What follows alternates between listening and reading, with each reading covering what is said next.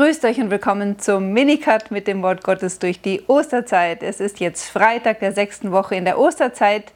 Gestern war Christi Himmelfahrt und das bedeutet, es sind nur noch neun Tage bis Pfingsten und das bedeutet, es beginnt heute die Pfingstnovene. Wir sind noch in den Abschiedsreden. Johannes Kapitel 16, Verse 16 bis 23.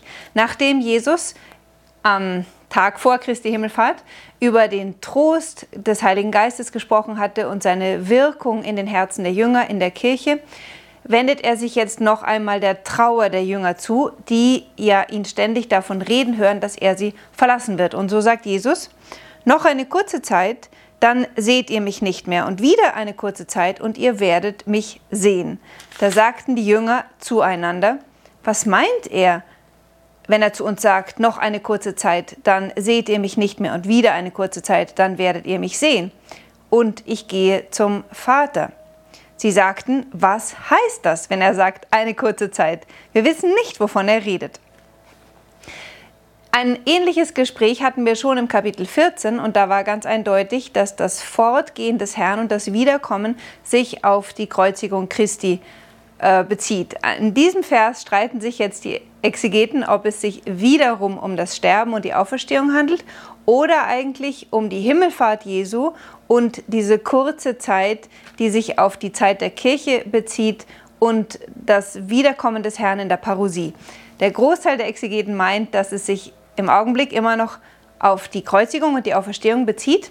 Und ich glaube, dass sie da recht haben. Aber wie immer geht, ist es beim Wort Gottes ganz oft nicht so, dass man sich für entweder oder entscheiden muss, sondern dass ein Wort, das im buchstäblichen Sinn sich auf eine Sache bezieht, sich gleichzeitig noch auf drei, vier, fünf andere Sachen bezieht. Und so scheint mir, dass die Trauer der Jünger hier, die ihnen unmittelbar bevorsteht, über den Fortgang Jesu und das Wiedersehen in der Auferstehung sich analog auf die Lebenszeit eines jeden von uns bezieht und auf die Lebenszeit der ganzen Kirche bis hin zur Wiederkunft Christi. Schauen wir uns das jetzt noch ein bisschen genauer an. Jesus erkannte, dass sie ihn fragen wollten und sagte zu ihnen, ihr macht euch Gedanken darüber, dass ich euch gesagt habe, noch eine kurze Zeit, dann seht ihr mich nicht mehr und wieder eine kurze Zeit, dann werdet ihr mich sehen. Amen, Amen, ich sage euch, ihr werdet weinen und klagen, aber die Welt wird sich freuen. Ihr werdet traurig sein, aber eure Trauer wird sich in Freude verwandeln.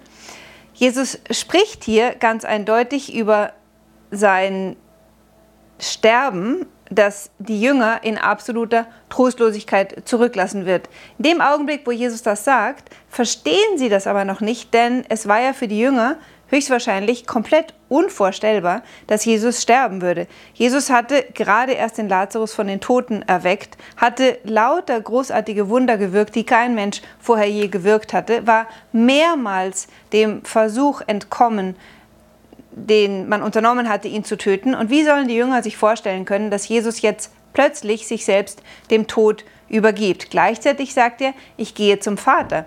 Also es war noch nie einer gestorben und dann lebendig wiedergekommen. Aber es war schon mal jemand in gewisser Weise zum Vater gegangen, nämlich Elia, den der Elisha zum Himmel hatte auffahren sehen. Aber der Elia war nicht zurückgekommen.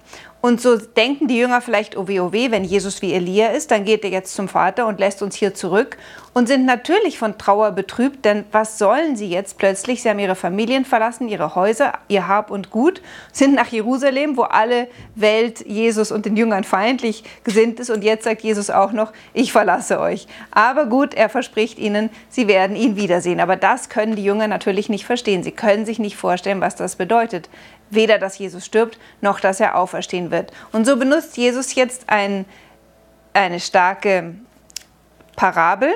Er sagt, Amen, Amen, ich sage euch, wenn die Frau gebären soll, hat sie Trauer, weil ihre Stunde gekommen ist. Aber wenn sie das Kind geboren hat, denkt sie nicht mehr an ihre Not über der Freude, dass ein Mensch zur Welt gekommen ist.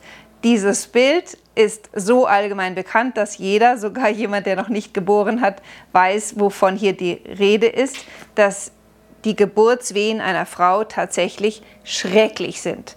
Und trotzdem haben wir das Phänomen, dass die Frauen so beglückt sind über die Geburt ihres Kindes, dass sie meistens bereit sind, diese Wehen noch einmal auf sich zu nehmen, um wieder ein Kind auf die Welt zu bringen. Also ich kann natürlich jetzt nicht aus eigener Erfahrung sprechen, aber ich vermute, jede Frau wird zustimmen, diesen Schmerz war es wert, mein Kind auf die Welt zu bringen. Jesus spricht aber jetzt interessanterweise nicht von den Geburtswehen, sondern er spricht von Trauer. Und Frauen sind ja normalerweise nicht traurig, wenn es zur Geburt kommt. Und daran ist erkennbar, dass Jesus dieses Bild auf die Trauer der Jünger anwenden möchte, die traurig sein werden in seinem Sterben und dann überwältigt von seiner Auferstehung. Gleichzeitig aber ist dieses Wort auch auf Jesus selbst zu beziehen, denn die Mystiker der christlichen Tradition bezeugen uns, dass Jesus am Kreuz durch sein eigenes Leiden und seine eigenen Geburtswehen sozusagen die neue Menschheit gebiert. Er stirbt ja an unserer Stelle, um uns neues Leben zu schenken. Wir gehen aus der geöffneten Seite Christi am Kreuz hervor. Christus gebiert uns sozusagen am Kreuz. Gleichzeitig ist das Bild von den Geburtswehen schon eine bekannte Metapher aus dem Alten Testament, besonders aus dem Propheten Jesaja, der es im Kapitel 26 und 66 benutzt als Bild für die eskatologischen Schmerzen oder Wehen des Gottesvolkes, des messianischen Volkes. Es wird also ein Bild für die Endzeit, die Leiden, die das Volk Gottes in dieser Welt ertragen muss, denn Jesus sagt ja, die Welt wird sich freuen und ihr werdet aber trauern. Und dann werde ich euch wiedersehen und eure, euer, eure Trauer wird sich in Freude verwandeln. Dieses Bild beschreibt den Zustand der Jünger auch nach der Himmelfahrt Christi, da sie nämlich den Herrn nicht mehr sehen und mit dem ganzen Hass der Welt konfrontiert sind und tatsächlich in Trauer gehen über die Sündhaftigkeit der Welt, über das Leiden in der Welt, die Grausamkeit, die Auflehnung gegen Gott, all dieses sinnlose und unnötige Leiden, das allein durch die Sünde des Menschen hervorgebracht wird, das wirft einen Jünger Jesu in tiefe Trauer. Und doch verheißt uns Jesus, dass er uns wiedersehen wird in seinem Kommen im Heiligen Geist und dass er unsere Trauer in Freude verwandeln wird. Vollkommen und endgültig natürlich, wenn er einst wiederkommen wird, dann werden wir ihn wirklich nichts mehr fragen.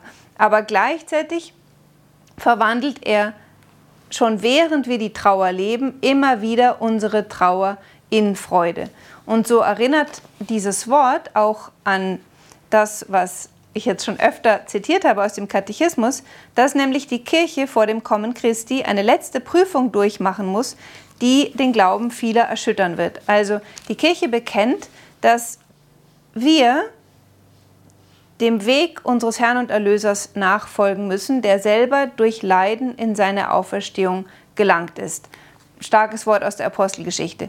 Und so heißt es, dass die Kirche, Katechismus Nummer 677, nur durch diese letzte Prüfung hindurch, worin sie dem Herrn in seinem Tod und seiner Auferstehung folgen wird, in die Herrlichkeit des Reiches eingehen wird. Das Reich Gottes wird also nicht in einem stetigen Fortschritt durch einen geschichtlichen Triumph der Kirche kommen, sondern durch den Sieg Gottes im Endkampf mit dem Bösen. Also Jesus ist nicht auferstanden und hat das Böse tschick-tschack aus der Welt geschafft, sondern hier kommt ganz klar zum Ausdruck, dass dieser Kampf zwischen Gott und denen, die zu Gott gehören und dem Bösen, der gegen die Menschheit kämpft, andauert, bis der Herr wiederkommt. Aber während wir durch diese traurigen Zeiten leben, verwandelt der Herr immer wieder durch sein Kommen im Heiligen Geist unsere Trauer in seine Freude. Ich wünsche euch einen schönen Tag. Bis morgen.